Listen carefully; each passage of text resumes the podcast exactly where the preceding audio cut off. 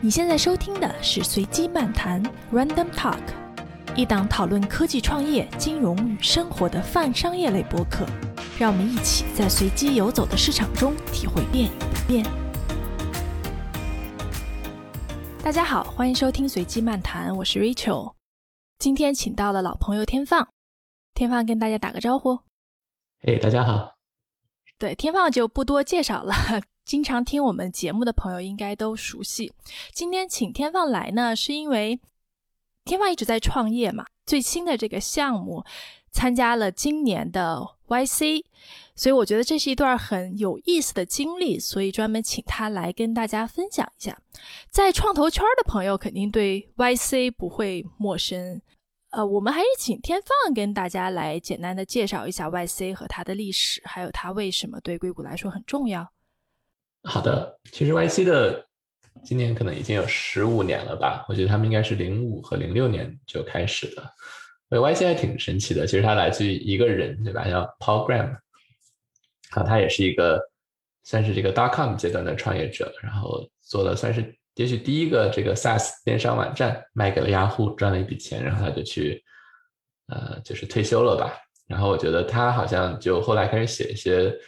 散文，然后在网上，他讲的都是一些创业的话题，如何创业，如何做产品，也算是这个创投圈里的一个 OG。然后，我觉得他应该是在零五到零六年的时候，他觉得说当时没有什么早期投资嘛，然后其实大部分的时候，比如说创业者要融资，都是要去找机构。啊，他认为就是他自己创业的时候，他身边应该是有个家庭的朋友是个律师，然后给了他。十万美金占了公司百分之十，然后他帮教了他一堆怎么做公司的事情，比如如何注注册公司啊，然后他觉得这事情这个模式很有用，所以他就 copy 了这个模式。然后他当时好像就是找了一些大学的应届生啊，然后比如说找了八个项目，好像是每个项目给了可能几千美金吧，或者是一两万美金，然后占了他们百分之六的股份。然后从这个开始，然后就一直做，然后做到今天，然后在十五年之内也。投了很多就是世界著名的这种独角兽公司，所以今天它应该已经是硅谷就是在早期创业一个垄断性的一个一个机构了。对，然后也也有挺多传奇，然后今天有很多很多 partner，然后在在里面工作，然后然后作为导师，可以给我们举一些 YC 投的案例吗？对，比如说我知道的今年上市的有 Airbnb。嗯哼。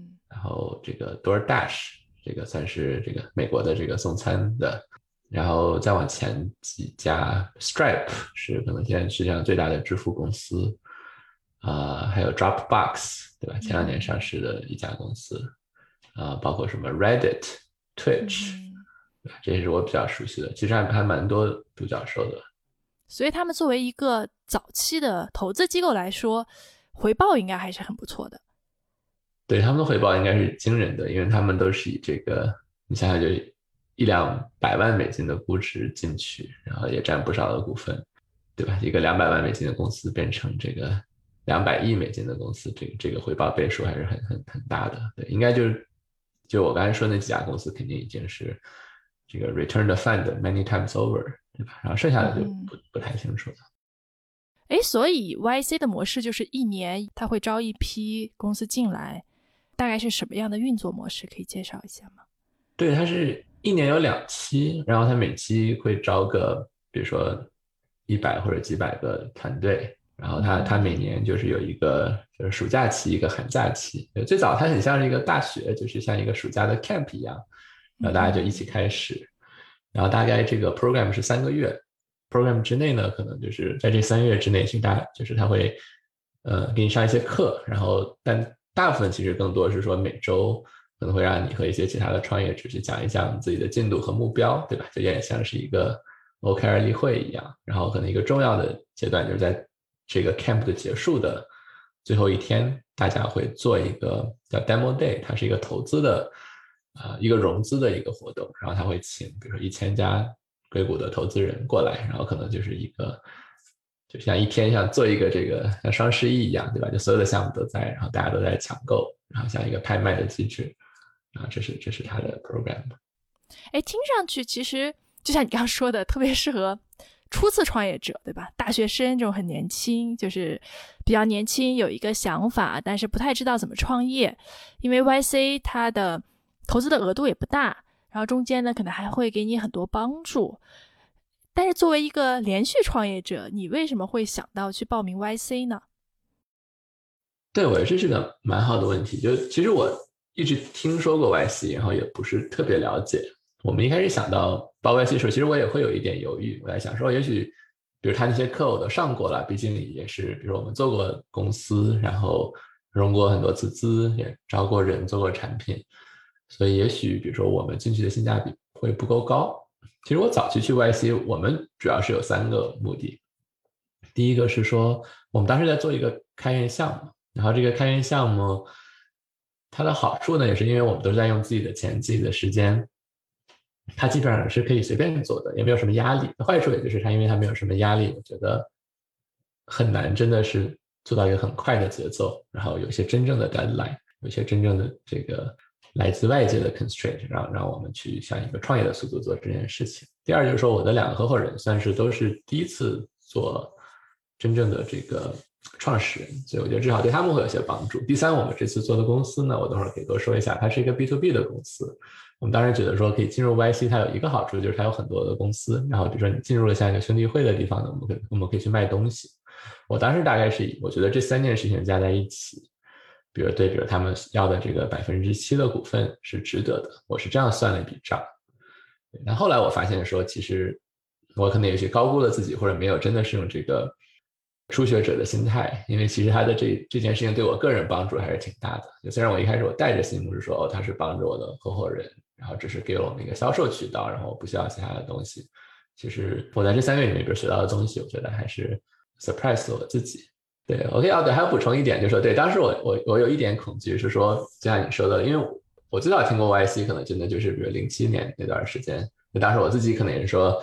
大学刚毕业不久，对吧？也是在那个你说的那个核心第一批单身，然后有的是时间，可能吧，刚从大学毕业或者一份工作，然后可以三个月，然后搬到一个小房子里面去，然后就是闷头做三个月这样。但是我我当时在担心说，哦，比如说我们作为可能这种连续创业者去参加，会不会比如说岁数太大了，对吧？但其实，呃。我们进去之后发现说，YC 呃，其实大学认识人挺少的，但很多是这种，比如说他有一份工作，比如他在一家很好的创业公司或者一家这种 fan 的公司做了三四年，然后出来第一次创业，这样这样的 profile 也有。但有蛮多创业者其实都是四十岁以上，然后非常有经验，比如说做过两三次创业者，身边有很多人参加过三次 YC 了，啊，比如他们做了一个公司卖掉，在大公司里面待了四年再出来，然后他们回来再参加这个 program。所以，我们从一个比如说经验角度上，我们绝对不算是最有经验的。呃，像我们那个小组里面有一些这个微微软的高管，蛮高 level 的，比如说可能是管上千人这种，然后从跳出来创业，他们也会参加 YC。我们见到有些项目其实已经从规模上应该是个 B 轮的阶段了，他们也会来。然后，呃，一开始我看到这些团队，我觉得还挺惊讶的。但好处也就是说，那我们其实就是 middle of the pack，对吧？然后。也觉得也也也也很 feel at home，不像是一个比如说一个老年人啊去去大学蹭课这种感觉，其实倒没有。哎，所以如果是 B 轮的一个公司，它也会接受像 YC 这样的 term 吗？同样的都是同样的 term 吗？听说可能会打个折，但他们的确肯定也是会稀释的。对，嗯哼。所以其实每个团队都是各取所需，都是抱着目的来的。对，我觉得。有些人可能跟的是想要一些 mentorship，有些人可能是要品牌，有些人想要销售渠道。嗯哼，其实这也说明 YC 它的价值并不限于说帮助年轻人创业，因为这么多年过去以后，我们会发现它覆盖的范围并没有越来越窄，而是越来越广。它并不是说越做越年轻，而是说各个阶段、各个年龄段、各个成熟度的创业者都会考虑来参加他的这个项目。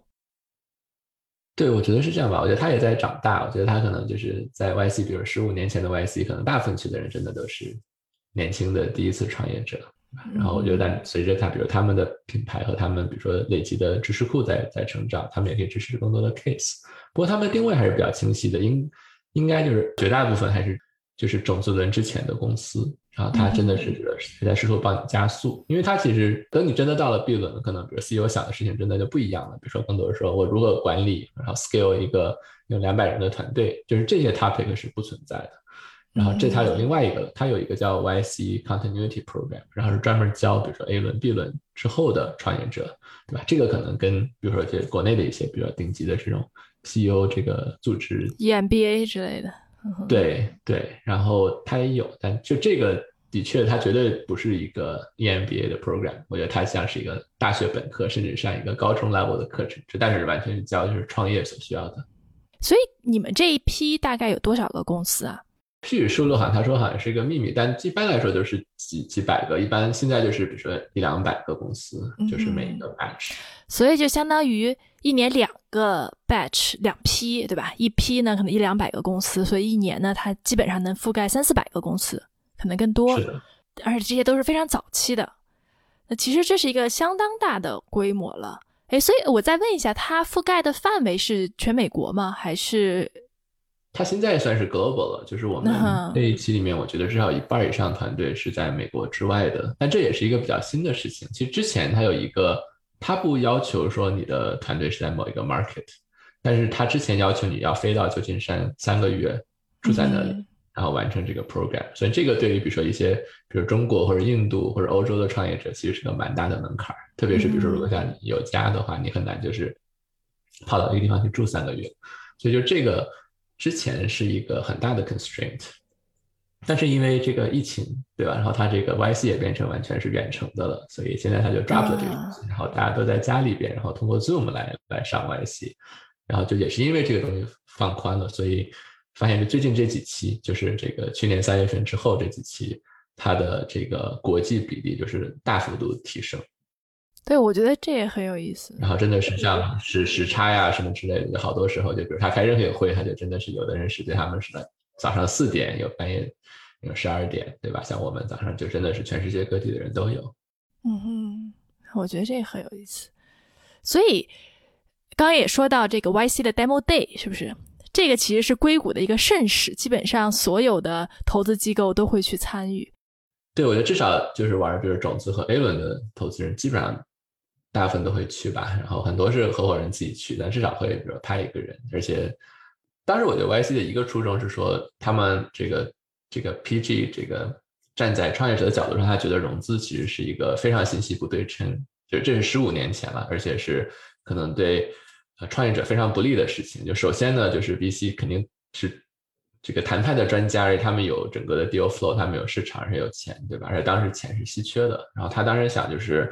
通过一个，就是你也知道，就是 VC 可能最容易写支票的一个事情就是 formal，对吧？那有人我怎么可以帮助创业公司来创造 formal？然后对他来说，这可能是一个有趣的，就是技术问题。然后就是其实最好的方法就是拍卖机制，所以他想就是说，他想自然的就是形成一个，比如说让所有的 VC 都看到，比如很多其他 VC，然后就也许你只有在 demo day 的前后三天，然后你有机会，然后如果你想拖或者你想再去。思考，然后你想去等机会，然后这个三天过了，也许你想投的这个公司它就没有了，对吧？所以就是，当然，而且还有就是融资很浪费时间嘛。对于创业者角度，特别是在早期的公司，你要如果去拿，像我们当年，对吧？可能会拿两三个月去融资，其实真的会非常耽误的业务。所以 YC 其实在时间上面就是提高了这个效率。然后这应该是一个很好玩，我我也没有参，就是这个 YC demo 队好像是三月二十三号，所以我还没有参加，而且这次也是远程的嘛。那听说之前还是蛮壮观的，像一个一个 big party 一样，对吧？然后也同时也是有点像是一个毕业典礼，对吧？因为这些公司可能很高压的情况下在做三个月，然后就是到了这天做完，大家一起庆祝一下，喝杯酒，然后就回回家去工作了。哎，所以之前的这个 demo day。的结果还是非常不错的，是不是？我听说每一批 demo day 的这个融资成功率是非常高的，这个大概能到什么水平呢？对，就是应该是，这当然也是跟这个大市场环境有关系。好像我听说是，比如至少是百分之五十是可以拿到，比如说一百万美金以上的种子轮投资。然后，但当然市场好的时候，好像这个数字可以高达到百分之八十。嗯哼。所以，对于一个比如说你想两百个团队，然后如果能有一百五十个拿到，比如说种子轮同时，还还是还是蛮蛮惊讶的一个一个数字。是是是，很有意思呀，也很期待今年的 Demo Day。那天放给我们简单说一下你们的项目吧，它是做什么的？对我们做的是一个内部运维工具，就是我我我如果给这个非技术同学描述是这样的，就是就是首先呢，比如说你做一个产品，你可能先请个工程师，对吧？你有个前端工程师，那个后台工程师，你就把你的这个不管你的网站还是 app 就写出来了。但是当你的这个产品的复杂度和这个你的流量的这个压力变大的时候，然后而且你的后台的工程师也在增长的时候，就是开始就会有一个所谓运维的事情了，对吧？有很多人会就开始雇自己的第一个运维工程师。那这很多这个，比如说特别是非非技术的合伙人 CEO，对吧？其实他就说 OK，那我就去比如说阿里挑一个，比如说有 T 级的同学过来，然后做架构师，然后这件事解决了。但其实很多时候没有这么简单，就说。其实让一个 startup 去去去慢慢一起 scale，不停的就是改变自己的架构，扩容到下一个十倍，这件事情其实还是很难的。然后我们发现，其实现在就是因为架构师其实上班，你可以想，比如他做的第一件事情，其实是就是在很多团队里都是一样的，他会写很多的内部工具。然后我觉得很多团队的内部工具其实长得其实都也都非常的像。然后具体像有一种公司，他们现在就要用这个叫 Kubernetes，就是这种一种集群，对吧？这个技术细节可以忽略，但是现在是比较非常流行，可能有百分之五十的这种计划的公司在用这样一个东西。然后他们写的这些内部工具是非常像的，所以我们看到一个机会就是，OK，你既然要花，比如说一年，比如说一百万人民币去雇一个运维工程师，然后你写的这些内部工具你还得自己维护，要不然干脆你就用我们的就好了。就是我们就发现有个机会，就是我们可以。定制一套我们就是做的非常好用、设计的非常好的工具，然后它也非常好的安装，然后就装在你的后台。然后其实很多时候可以帮一个创业公司省掉它的第一个这个运维工程师。然后这就是我们的项目，它叫做 COM，它的 stand for Kubernetes Application Manager，就是我帮你管理你的 Kubernetes 集群。嗯，其实对吧？然后它可以帮你就是说更高效的比如部署你的软件。然后去更新你的软件扩容，然后去帮你去巡查问题，这样的一个东西，其实是面向于开发者的一个工具。对，它的用户是开发者，然后比如说买单的人，一般来说可能是一个公司的，比如 CTO 或者 CIO。啊，没有听得特别懂，但是 听上去是技术含量非常高的一个项目，不是谁都可以做的。对，其实它是非常偏技术的，但是我们也是作为创业公司。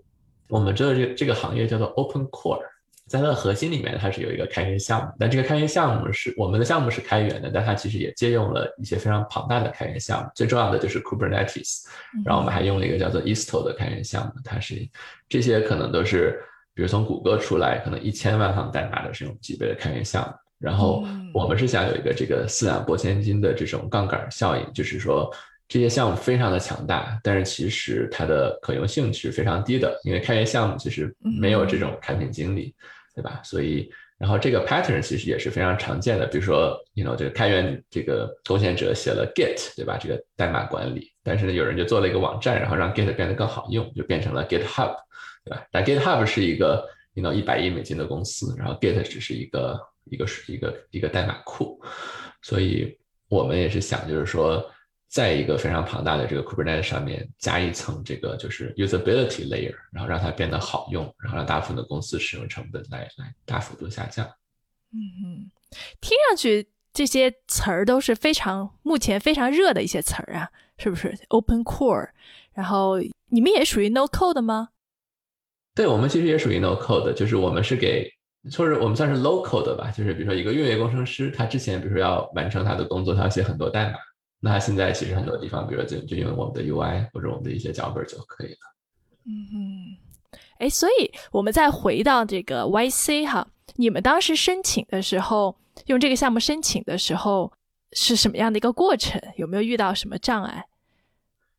对，我觉得还挺有意思的。看申请就首先你要你要填一张这个报名表，然后这个它上面问题它都是蛮本质的，就就其实这个问题都是，比如大部分创业者可能都回答过一万次。比如说，你解决的什么问题？市场有多大？为什么是你们？你知道什么秘密别人不知道的？嗯嗯，你你如何获取用户？对吧？就是，呃，然后你就填一个 application 然后发进去，然后他说我也不知道，好像他说可能还会有有几万个 application，然后他会先选一千个，然后会有一个简单的面试，然后这个面试呢只有十分钟。嗯哼。就是大部分人会会会不知道十分钟有多快，然后他会问你一堆问题，而且是非常随机的。然后他的这个，比如外界或里面他的准备，就是说这个面试最好就是不要准备，就是如果我们觉得说你是一些背下来的答案，那这个是减分的。所以就最好你就什么都不要准备，你就去做你的产品，去天天思考你的产品，然后我就问你一堆关于这个产品的问题，对吧？然后你就打，你就快速的打上来。对，然后我觉得这还蛮有意思的，对，因为就是因为我们自己也演练练了一下，比如因为有的时候十分钟你就你就说嘿，like tell me about yourself，然后那种能聊的人你知道吗？就是就十分钟还没有聊完，就是我自己的背景，然后十分钟就结束，然后他真的是一分钟都不多给你，然后就就直接视频就结束。对，所以就恰好比如我也是一个比较说话比较快，然后我也喜欢这种一句话回答的人，对，所以就可以比如说一口气比如回答二十个问题，所以我们还挺擅长这个这个 application 的。对，然后可能是有。比如说一千个团队可能会有这个 application，然后他就会选个比如说两百个这样子，然后啊，yeah，然后他就给你个 offer，他就说这个来这是我们的 offer，然后就是，所以就是填个表，然后一个十分钟的面试，然后就定了。对对，然后很多人也就觉得，特别是比如说没有，就是其实听上去很随机嘛，可能说靠十分钟能能问出什么东西来，也挺有意思的。对我也不知道说他的这个这个这个 process 到底有多准确，或者他漏掉了多少多少好的项目。对吧？但是 so far 你是从一个大宏观数据，好像对他来说还是 work 的。你们也跟其他的团队有打交道，对不对？就是你看到其他的这些团队，你在反推到他的这个筛选标准，你能不能大概 就是总结一下？你觉得他都在想找什么样的团队，什么样的人？对，我我觉得还挺明显的。我觉得有就是有三种呃人，就非常明显。第一种可能算是我们这种，就是二次创业者。嗯哼，对吧？这个我觉得可能占个三分之一，然后还有三分之一呢，就是也许比如团队，比如说纸上谈的不是特别的 like 有有特别的亮点，但是他有数据，就是有些团队真的是他说我前七个月，然后每个月百分之八十的增长，真的可以画出一条直线，这是第二种。然后第三种我觉得是很年轻的创业者，就是不是应届生，一般来说是好学校，然后有一个就像顶级的创业公司或者。啊，这种软件公司在在背景，而且在那个公司里面，他可能做了一件，比如我我有一个朋友，他在 Robinhood，对吧？是美国可能一个非常流行的一个交易软件，然后他在里面做安全，然后他现在做一个安全的 startup，对，就是大概是这样子。啊，绝大的团队应该是两个和三个合伙人，然后比如一到四个合伙人是比较少，但是也有的，然后再多就没有，对，大概就这样的一个 profile。嗯哼，所以你觉得他更看重的是人还是项目？我觉得他肯定是人了，这么早期应该完全是人。然后就像我说那些有这个 J curve 的东西，嗯哼，我觉得他他可能也是看重说和这些人可以就是这么快达到这个增长，对吧？可能这个也是这个 curve 来可能给这个人做一个 backup。嗯哼，他肯定是会，因为我觉得他们可能的内部的理念是这样子。他说，其实，在这么早期，就是否认任何一个 idea 都太容易了，因为任何一个 idea 对吧？创下 idea 你都可以说出很快说出一百个理由，说为什么它不会成。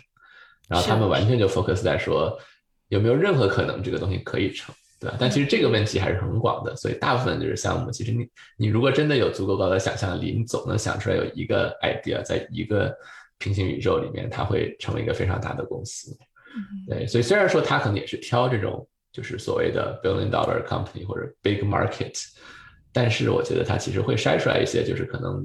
就是也许，比如说更传统的投资人会看不上的项目，他说这东西太小了，对吧？你做的东西真的是一个工零件里面的一个 sub 零件，对这个东西怎么可以变大？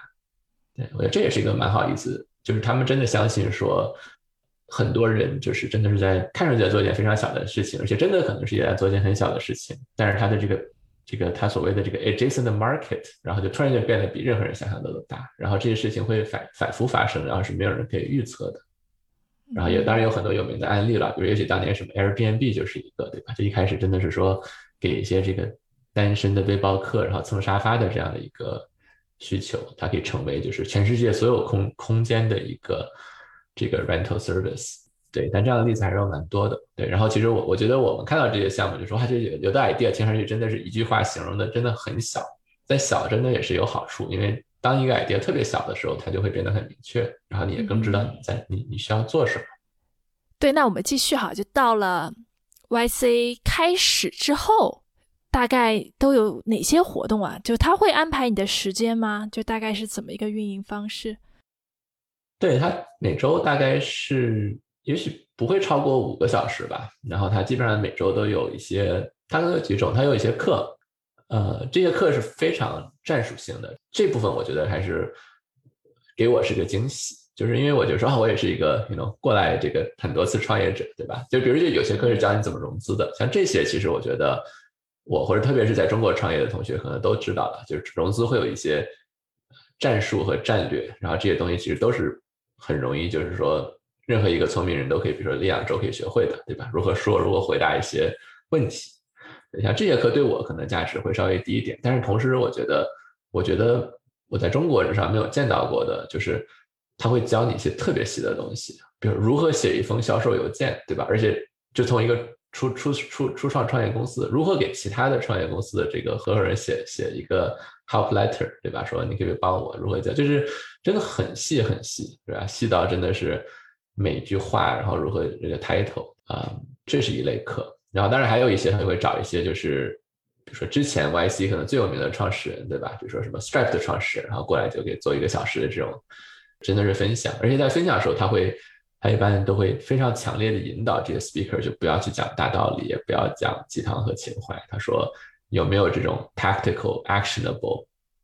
对，也都不是说是干货。他说就是就是有没有一些 skill 你是可以传输过来的，或者说一个具体的问题，然后的一个具体的手段，然后来来来解决一些事情。对，然后这是一部分。然后但是还有很多人觉得价值最高的一部分呢，就是它会分成一些小组，然后这小组可能大概有比如七八个团队，然后这个小组就是会。变得非常熟，然后这个小组里边，然后大家其实每周会分分享进度，然后他非常 discourage 一些像 EMBA 类型的，因为我们之前就就参加过一些这种创业营嘛，对，但大家其实都是比如说以一个 CEO 跟其他 CEO 来讲话，对吧？然后大家都是这个不是说老总对吧？那基本上都是企业家，但是在这些小组里面，就真的大家都是小朋友，对吧？不管你是一个。微软的高等 VP，对吧？还是一个连续创业者，还是大学生？基本上他会给你这些话题都非常初级，就说来，你看我这周做了什么，然后有什么问题，对吧？然后那也分享，比如说你上周卖了多少个客户，然后你是怎么卖出去的，或者你没有卖出去学到了什么，就就是一些非常 low level 的问题，对。然后我觉得这样蛮好的。然后他真的会有一个压力，因为就是你会听到嘛，就像一个你的同学，他说哦，我这周比如又增长了百分之二十，或我又拿下了一个什么项目，对吧？或者我们又发了一个新的版本。会创造一些这种这种压力，然后就说就是让人感觉是说你身边的人都在跑，对吧？然后你也得跑得快一点，对。大概我觉得这三种是最最常见的，对，就是课程，然后这个是这个大 V 演讲和这种小组分享。你最喜欢哪一部分啊？对我还。挺喜欢这些课程的，你知道，就像我就说，姐创业这么多年了，其实就是从来真的没有人教我怎么写一封销售邮件，对吧？就是这些就特别记得，就是有些事情给我的这个感受还挺高。有些就好像说我完全 skip 了小学，对吧？就直接去念 PhD 了，然后后来发现说，哦，这个我的这个基本的这个哎线性数学都没有学过，然后后来补补课，我觉得这个对我还挺好的。呃，然后另外我觉得还是小组分享吧，因为那些大 V 演讲其实我觉得也很好，对吧？但其实我之前也听过，对吧？然后很多这些人也见过，有接触过，然后就呃相对没有那么，而且这个鸡汤可能也是对这种比如说二次创业者的效果会低一点，因为大家可能就是也都听过很多鸡汤了，嗯，但这个小组分享我觉得真的是很不一样的，就是你真的感觉有些同学，而且你会。就是打开这个公司的黑盒子，然后去聊一些，就是因为每个公司都是一堆问题嘛，然后其实真的去去细聊这些问题，我觉得我有这个感觉还是挺好的。哎，你在参加之前不是会担心说，哎，你有没有没有那么多时间，没有办法那么投入？那你在这个营开始之后，还会有这种感觉吗？或者说更强烈了？因为我觉得还好，因为他真的他还挺就是就说 OK，我一周不会，因为你一周对吧？你在创业，你可能有五十个小时对吧？然后你就拿出百分之十，然后可能来来 frame 一下你的问题，我就觉得还好，就没有觉得说因为在参加 YC，然后会会就是又加了很多个小时，然后让我们这个没有足够的时间去做产品或者去去卖产品。对，所以我觉得这个百分之十的这个时间，我觉得还是还是很 OK 的。对，对我我没有觉得说这会是任何时间上的浪费，而且他也。也没有太多的事儿，然后没有，就是基本上我没有说，比如说参加过任何一个课程，然后觉得它是没有用的。对，而且而且远程我觉得也很好，就真的是，因为有的时候会有一个 speaker 啊，就是不是就比如说像 Airbnb 的 speaker，他会讲他们的这个什么之前卖这个 cereal 为生的这种故事，我已经听过可能四遍了，然后就这段时间 OK，那我就我就关掉我的屏幕和耳机，然后我去就是你 know 来去去工作一会儿，对吧？大家讲完这段故事回来我再听，所以真的可以坐在自己家上这些课，还是还是会高效很多的。那你们团队进度有加快吗？这是你之前的一个愿望，对吧？对，我觉得一定有。我觉得这个，比如这个 demo day，对吧？还有一个，哦，对，就是 YC 还有一一个一块很有价值资源，叫做 Hacker News。它其实就是美国的一个创业者论坛，也是一个可能最古老，可能也是人气最高的一个论坛。然后，其实，在 Hacker 就是很多产品可以在 Hacker News 上一次发布，然后得到自己所有需要的种子用户。所以，你作为一个 YC 团队呢？你会有一个特殊的渠道去去发布，然后它可以基本上保证你可以可以上首页，所以这件事情其实价值很高，因为就是 Hacker News 上面都是所以 Hacker 就是工程师嘛，就特别像我们这样一个做开发者工具的，这个 Hacker News 可能是一次非常宝贵的机会。然后，所以比如我们排在现在是三三月三十一号，对吧？然后就这就变成了一个非常就是实际的 deadline，然后我们也不想说到时候发一个很丢人的版本，然后来了很多人，然后然后一半装不上。对，就这种 deadline 你是没有办法在内部 fake 的，对吧？然后这个 demo day 也是个 deadline，对。然后我觉得在这个 deadline 上，真的，它并不是说让我们比如从工作四十四十个小时变成了工作八十个小时，更多人说 OK，来，我们真的就只有还剩下比如六周时间，我们能做什么？你是性价比最高的，它会逼你真的去非常的就是就是 deeply think about 就是你的 to do list，对吧？这可能是我觉得效率提升最大的一块。所以现在已经快到三月中了，对吧？然后二十三号 demo day，然后三十一号你们会有 Hacker News 的一个发布。那现在肯定压力是不是特别大呀？对，我我觉得这个啊，对 YC 还有一个就是，他有一些像类似于心理医生的这个这个角度的同学，对他会说，比如说啊，这现在这个压力真的很大。如果你需要一个，就大概是。不管是心理咨询，还是说我们可以一起做一些什么团队冥想，就这种这种帖子现在也很火。对，其实我我也记得说，比如说我们第一次创业，当时压力有多大了。对，那我觉得像比如说这个可能也是，比如说就是二次创业者可能的一个相对的优势，对吧？就说因为你也之前经历过这些事情，然后你就会说，OK，这些事情都很重要。其实它也，但也没有那么重要。就最后就是你的团，你如果能找到 product market fit，这些什么融资啊，这些这些所有其他事情都不会是问题。就是。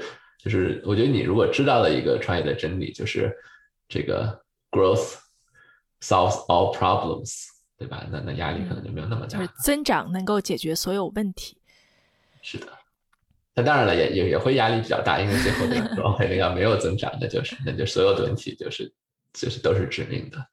对，但这有有的时候你会你会知道说，OK，来就是。你就做你可以做的事情，然后试下来，就是有些这个 market 到底是否存在，对吧？这件事情到底对不对？是是不是 right place right time？但也不光是运气成分了，对吧？就是我觉得还是要有一些耐心，而且而且创过业之后，你会知道说这条路有有多长，对吧？比如说在一个你五年、十年的这个 roadmap 上面，比如三个月，其实也没那么重要。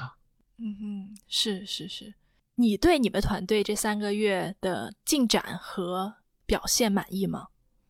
对，YC 他也会做，他他真的是在做一个产品，他会有很多问问卷和调研，他基本上问一下，比如对 YC 就是他是帮你一点帮助，很多帮助，还是改变了公司的命运。其实我我觉得我是可以很诚实，因为我这是匿名问卷嘛，我当然我填的是就是我觉得 YC 改变了我们公司的命运，主要是因为像我们做这个产品真的可以做的很广，因为这个 Kubernetes 是一个特别大的一个领域，然后整个运维和后台工具也是一个，就我们有一百件事情可以做。我们当时如果是一个像一个开源个人项目的心态，我觉得这个项目有可能永远都做不完，或者它 scope 就会变得太大，然后说不清楚，卖不出去。对，所以我觉得参加 YC 其实，当然也许我们可以有其他的渠道，对吧？最后可能也是因为，比如说多少次就是你能撞墙，然后失败，我们也可能找到。但我觉得在这个环境里面，我觉得它帮我们就是定位了一下这个产品，然后我知道就是。去把它切的足够细，然后找到那个最小单位，然后然后去做尝试。我觉得这件事情还是挺重要的。哎，我还有一点挺好奇的，就是这届 YC 里面大概大家做的事情都是什么方向啊？有没有什么比较热门的赛道啊？这种？对，它会有一些主题，就是。当然我我觉得可能现在中国创业也在变，对吧？就是我我前两次创业都在中国嘛，对吧？我觉得最明显的就是说，大部分人大部分人都在做 to B，就是 B to B 是是可能这是 normal，对吧？就是当你在做一个 consumer product 说哇，你在做一个 to C 的产品，来一个就是就像你在做一个。也能像有些团队在做，呃，慈善产品，就是非盈利组织，对吧？有一两个这样的团队，然后有些团队会做一些特别 hard science 的东西，比如说这个治癌症 之类的生物啊，或者是去去太空，对吧？就是你听到这个团队说，哇，来你在你在做什么卫星，对吧？但就是现在 to C 在这个美国也差不多这样，就是哇，你在做个 consumer product，对吧？就是就是当然也会有 clubhouse 这种东西出来，但是其实现在大家在这面看到，你会看到的像是一个。非常稀缺的物种，但是就大部分人就是 like B to B SaaS，对吧？这这就是对吧？这是主流。对，这是最大主流。但在这里面我觉得肯定这期有几个主题了，然后我觉得你也可以，呃，大家可以猜到，对吧？最大的一个主题肯定是说远程这个工作的世界是什么样子的，就是这这可能有数十个产品是围绕着这个问题。然后还有一个很大的就是说。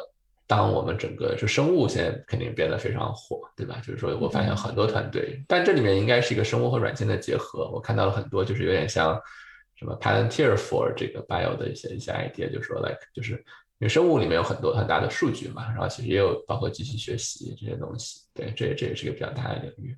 那这样我觉得还挺杂的，就是我会遇到一些产品说哇，like 这这个产品很很有意思。对吧？就是就是都没有想到的一个领域，对。然后有些不是这届了，因为这届可能有些就是，他就说不要讲这个这届同学，他们都有自己的发布的时机，对吧？不要讲这届同学。然后我我我之前看到就有一个特别特别大的这个产品，然后他们就是做这个美国理发店 SaaS 的，对。然后就是给这个这个对理发店就是做软件后台，对。然后这个项目特别大，like 可能。融资一个亿美金，然后估值可能已经是独角兽级别，是吧？了，就是没有想到这种东西也可以做这么大，对，有有蛮多这样的项目的。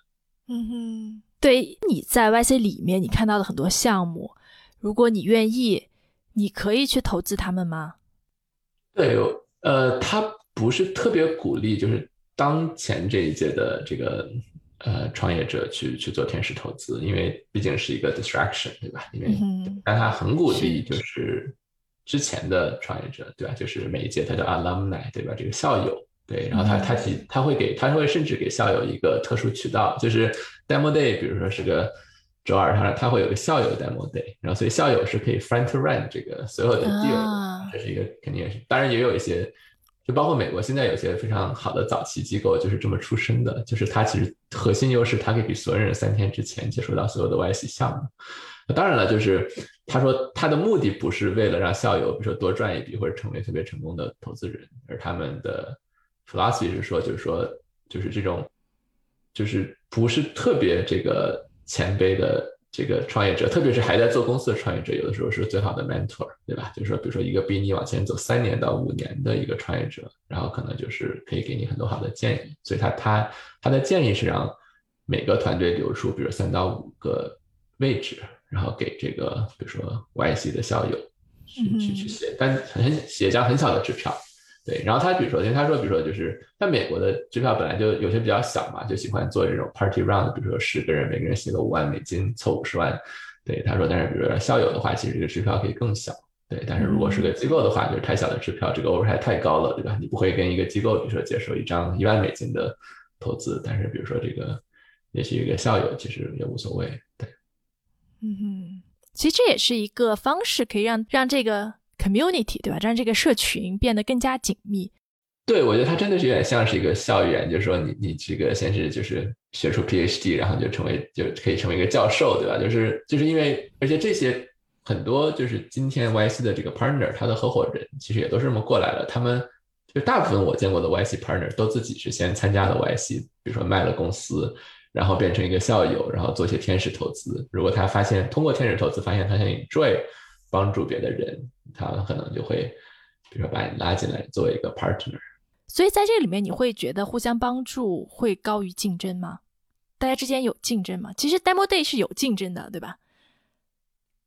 我觉得现在，我觉得几年前可能会有，对，然后而且对，就是他的这个特别大的建议也是，就是不要把这个在特别是早期不要把融资变成一个这种零和游戏，对吧？因为其实你看这里面有很多经营，大家都是好学校这个对吧出来的，然后可能就会觉得说，比如说融资是一个很重要的这个 leaderboard，对吧？如果我比如说那个别人都是一千万美金估值，然后我是一千四，然后我就赢了，对吧？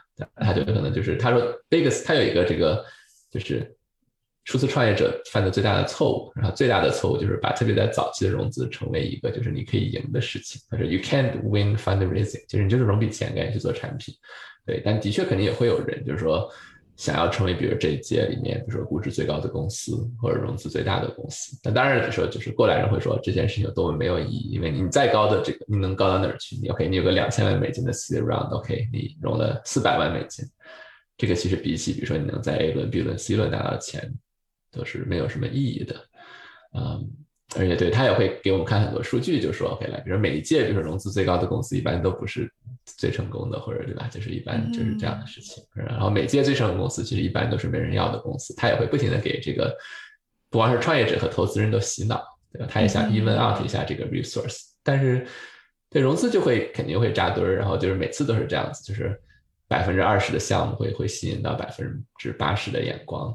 然后一般就是这一届最好的项目都会来自于剩下的百分之八十，然后一般都是一个不太 sexy，然后创业者可能没有特别大的光环做出来的东西，也挺有意思的。是是，对，还有我听你说过，你们这些团队会有一些叫做 minority，就是少数团队，这些少数都包括哪些呀？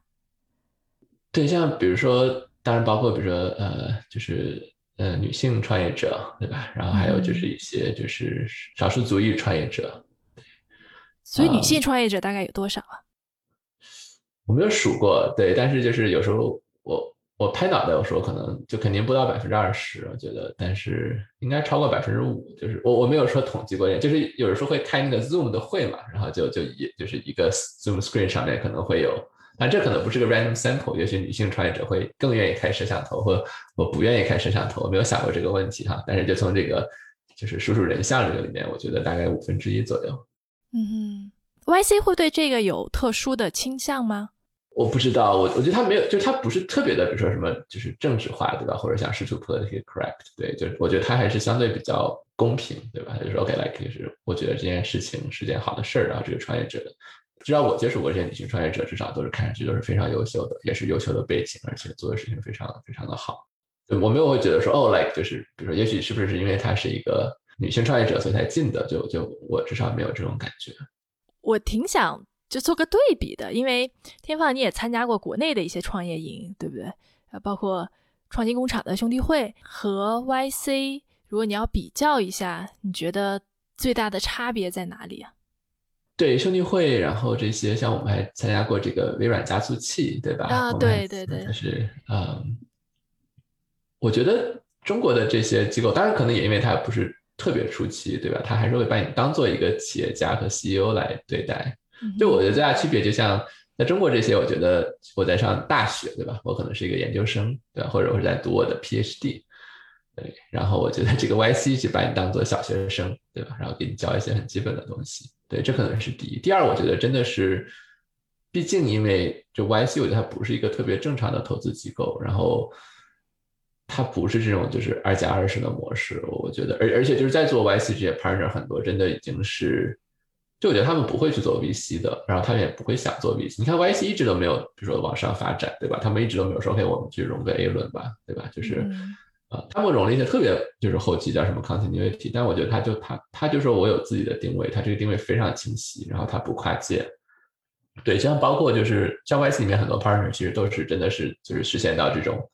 呃，就真正财富自由了，对吧？都是就是比如说一亿美金以上个人 exit，然后其实也没有太多的这个呃在赚钱的这个心态。然后我觉得他们真的很很想喜欢做一个 mentor，然后就是我觉得还是让我挺惊讶，就是就是这么想做 mentor，他不想就是他所有时间其实就是在做一些 T。然后我对我来说有就是有些人就真的会很喜欢这件事情，就像有些人很喜欢做老师，我觉得 YC 这些同学真的挺喜欢做老师的。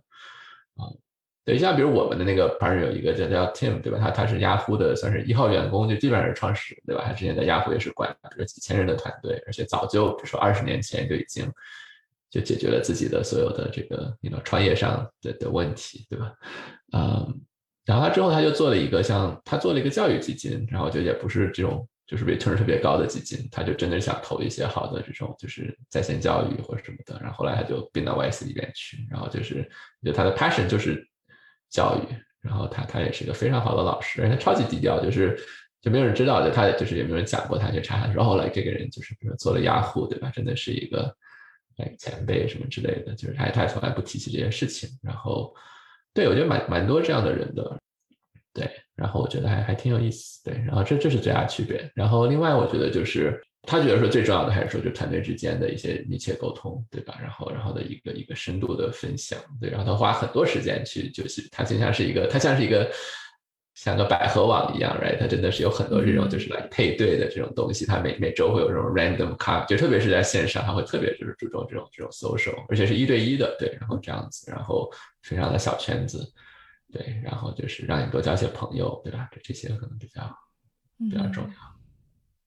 哎，我突然想到一个问题，就是如果哈，你说比如说在这种中国的这种所谓创业营里面。去讲类似 YC 这种你觉得非常 A B C 的内容，大家会接受吗？就你看，就我刚才说的三三种创业者，对吧？就我觉得肯定就是那个那个第一次创业的同学肯定也会接受的，对。而且像我们当年第一次创业在在创新工厂，其实也也会比如王华和开复来来给我们讲一些课，我觉得也很也很受欢迎。而且当时最早的时候，比如说在我们在在工厂的时候，我还会讲一些比如如何做产品这样的课，对吧？我觉得还算是比较就是我说的这种小学生版本。但我不知道连续创业者会不会愿意接受，而且其实就是你看 YC 的它的估值很低嘛，因为比如他他投你什么十几万美金，占个百分之六七，对吧？你算一算，可能就是一个不到两百万美金的估值。之前我在国内的时候，对吧？我的朋友就说，好了，我随便是个什么 like no 阿里出来的同学，对吧？或者说在市场拿个什么五百一千万美金的这个就第一笔支票，太简单了，对吧？中国钱也多，而且就所谓的天使，对吧？就个人写个什么五十万美金的支票都没什么压力。对，所以我不是特别确定 YC 这个 model 在中国会不会 work，而且还有就是中国你也可以看到说，可能也就是一个历史原因，对吧？也因为中国没有 YC，所以像中国比较好的机构其实都会自己去做早期，对吧？就是就是经纬也会写什么二十万美金的支票，其实就是买一个买个 option，对吧？认识你一下，有很多的机构做这件事情，也许这些机构合并起来就把就是 YC 的这个空间吃掉了。嗯哼。所以我觉得很难再做一个出来，就像你很难再做一个什么斯坦福，对吧？或者什么耶鲁大学出来，北大，对吧？你不太，它就是有一个一百年的历史，而且它已经把那个地方占在那里，然后它变成一个公认，就是说最好的学生都会主动去那里。对，像这种就是我觉得 YC 最大的东西，它就是它真的是一个完全的垄断，然后就是对吧？一整个对吧？就是硅谷在这一轮的就是 total domination，就当你可以做到就是一家通吃，你就可以做很多。没有别人没有办法做的事情，因为你没有竞争，然后大家就都会知道说，OK，那最好的团队一定在这儿，对吧？然后，所以他可以做一下这种 demo 的这样的东西。然后，我觉得这个东西是没有办法就是事后再插进去的，对吧？所以，对，其实我刚刚还想说，像我们在中国创业的时候啊，包括现在，对吧？就是也是我们经常在 Clubhouse 上听大家讲，就感觉国内大家说的都是很大的话题。都会说宏观趋势啊，两国关系啊，什么赛道更热门啊，好像很少有人听到去说特别技术化的，就是比如说我们说战术层面上的一些分享。是的，我我不知道为什么，可能也是因为战术大话题其实更多人会听，对吧？其实特别是在于就是 o p 上有很多人是还没有在创业的，对吧？其实所以他现在不太想，比如说听，比如说。你具体比如说这个，like 招聘第一个工程师的这个最好用的三个面试题，对吧？刚才就是你跟我说一个，比如说哦，like you have to hire the best people，对吧？一定要最好的人，什么什么 level A 的人会有招的，就这种事情，就是啊，很很有道理，就是，所以这可能是一个对。然后另外一个，我觉得是说，可能也是因为 B to B，因为 B to B 实在是太，就比如你要做一个什么 c a r p a s s 这样的东西，对吧？其实你可能是需要一些就是创意或者对，比如说你说 OK，like 就是。我我我如果把世界分成什么文字、视频、语音，对吧？然后再画一个这样的格，然后就来就是这个这个格是空的，对吧？来没有一个比如说 Twitter、Audio 这个 Reddit，对吧？但是 to B 的东西真的就是说来，就是它数据太多了，而且就是你你你你面对现实，就是你这东西卖不出去，对吧？或别人就是你有多少个用户，或者你的用户的流失率是多少，就是对我觉得就是这种 B to B SaaS 的同学，就是你很快就被市场 humble，对，而且你也没有这种像 Clubhouse 这种，就是 OK 来给我一夜中就爆发，对，就是你一个再好的 to B 的公司，其实 OK 他就说什么。你每年翻三倍，对吧？这已经是奇迹般的事情了，对吧？一年翻三倍，甚至多到一个月，其实就是一个百分之二十的增长，对。然后你每个月其实，哎，你就必须要面对现实，对。而且你在销售也是一个非常 humbling 的事情，这是我第一次做，就是来，就是你自己脑袋想的再好，比如说我给你再划分，就说我给你再多的什么，我刚才说的那种什么 no code 什么 microservice，blah blah blah，然后最后你不能解决这个。一个团队具体的问题呢，就主要他就说了，Yeah，Sorry，就是我不想买你的产品，我不想用你的产品，Right？然后，啊，对，所以我觉得 To B 的公司比较适合做，就是参加一下 YC 这样的东西。对，当然也是对，我觉得国内还没有这样的，就是就我我发现，像我觉得硅谷的公司就真的是平均一个小公司所用的 SaaS 的数量，我觉得是中国公司的三五倍。这但是今天我不是特别熟悉二零二一年的中国公司，但我是当然也有网。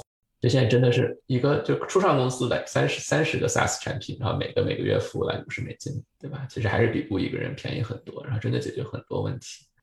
然后在这样的时候，你再成为你想成为那第三十一个 SaaS 成本的产品的成本就会低很多，因为他们比如说整个的这个渠道都已经通了，去采购就是第三方的 SaaS 解决方案是一个就是非就是是就是 DIY 是件很奇怪的事情。当你什么都不 DIY 的时候，嗯，对，我们再回到 YC 在。整个这个参与过程中有没有什么有意思的事情可以跟大家分享？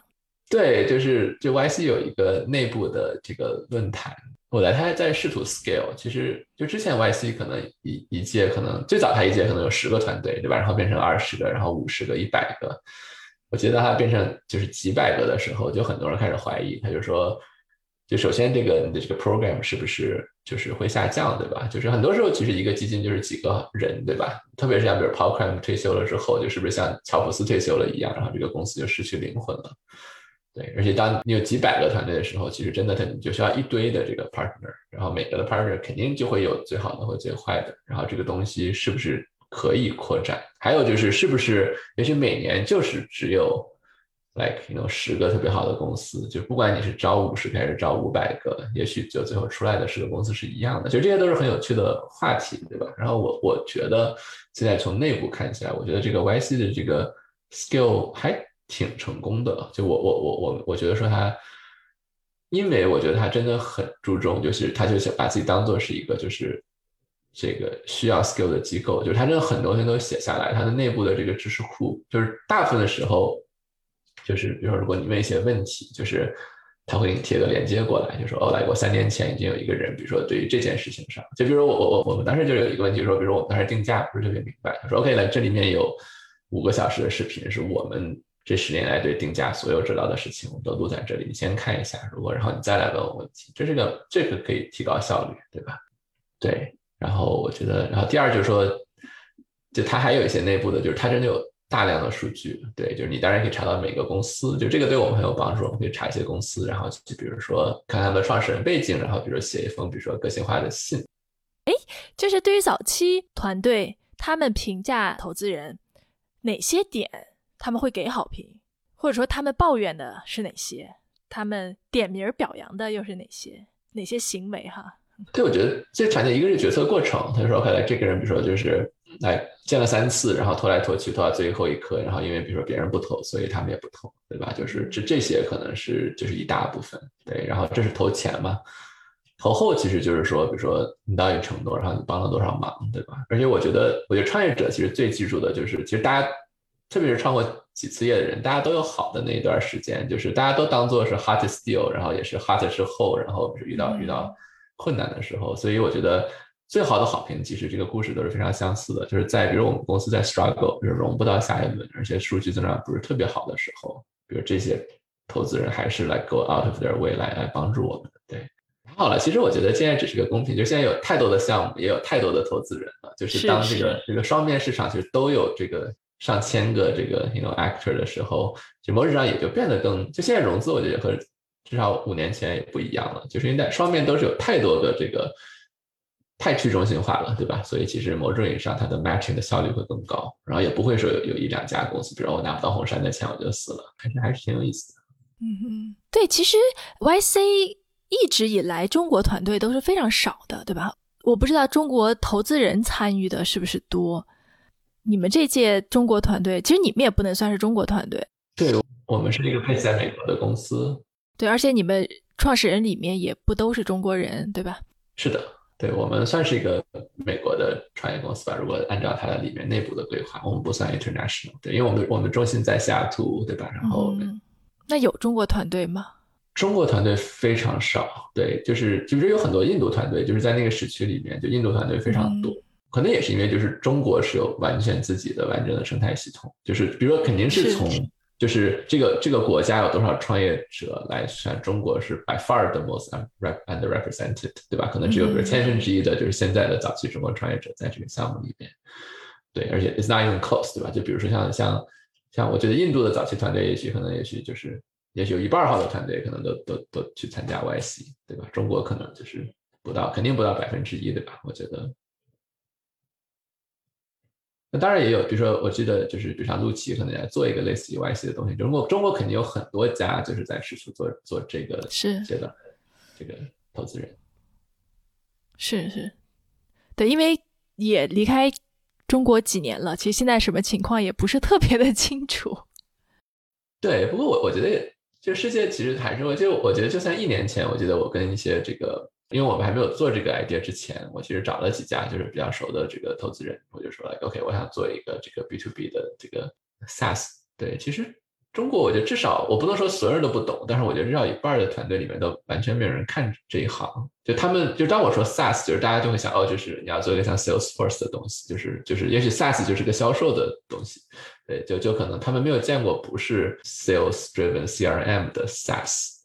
对，然后如果也也也也比较合理吧，我觉得这东西也是一个 self-fulfilling prophecy，就是你看你要说，比如说开发者工具，对吧？你在国外就是你随便你就可以想出一堆，比如说一百亿美金 level 的公司，GitHub、GitLab、Terraform 就叭叭叭出来，Snowflake 这些上市的东西，对。但中国现在也开始有了，对吧？就是但当然，但是就是，但中国做的可能就是比如说都非常就是那么几类，对吧？储存对吧？比如说做做 past 对吧？什么青云呐，什么这些东西。然后对，但是我觉得我觉得种种类会少很多，就是就是比美国。但是觉得现在其实就就我们现在开始做，可能也是因为比如说我们产品就是至少有些人听说过，然后啊就也会有一些中国的这个投资来找我们，就是让聊一聊，了解一下这个行业是什么样子。然后他们还看上去还挺懂的，他们知道，比如说我们做的是一个什么跟 CI/CD 有关系的，然后。You know like 可以对接，比如说很多其他的这个运维工具的一个一个内部工具，就是他说，然后他知道我们的上下游是谁，他知道，就像我们这个产品是可以跟像 Terraform 这样的东西对接，对吧？然后我们这东西不是个数据库，对我们这个东西用了哪些开源项目？对，其实我我还挺惊喜，所以我觉得中国其实应该，就像很我我猜是很多泛的，可能也是在比如过过去的一两年，可能会专门招了一个，比如说。专门看这个领域的同学，对，这是我的感觉。是，其实现在国内 SaaS 肯定是最火的一个赛道嘛，大家也都在看。好啊，我觉得我们今天也聊了挺多的。最后，天猫还有什么想跟大家说的？你会推荐想创业的人去参加 YC 吗？对，我我我会推荐，就是至少我之前是这个轻度推荐，我我参加之后我会就是重度推荐。我觉得这个。就算他一分钱不给你，我觉得这个七十个，比如说百分之五到七，这是一个 good deal 啊。就算你是一个连续创业者，就是我觉得永远其实就是世界其实在变，然后大家都在进步，对吧？其实我觉得像我们十年前学到的一些东西，有可能过时了，然后这十年其实有很多新的东西，其实你也没有学到。我觉得就是最后，我觉得真的是也提醒我自己，就是不管你就是你已经就是做了多少年，已经多大岁数了，我觉得这个带着一个。初学者的心态，对吧？这是非常有必要的。好啊，谢谢天放，我觉得说的特别好。我觉得每个人都应该保持开放的心态，然后实时的去更新自己的操作系统，更新自己的数据库，看看哪些东西又有更新了。那我们今天就聊到这里，也预祝天放 Demo Day 和产品发布成功。谢谢，谢谢。好了，感谢大家收听本期的随机漫谈。我们下回见，拜拜，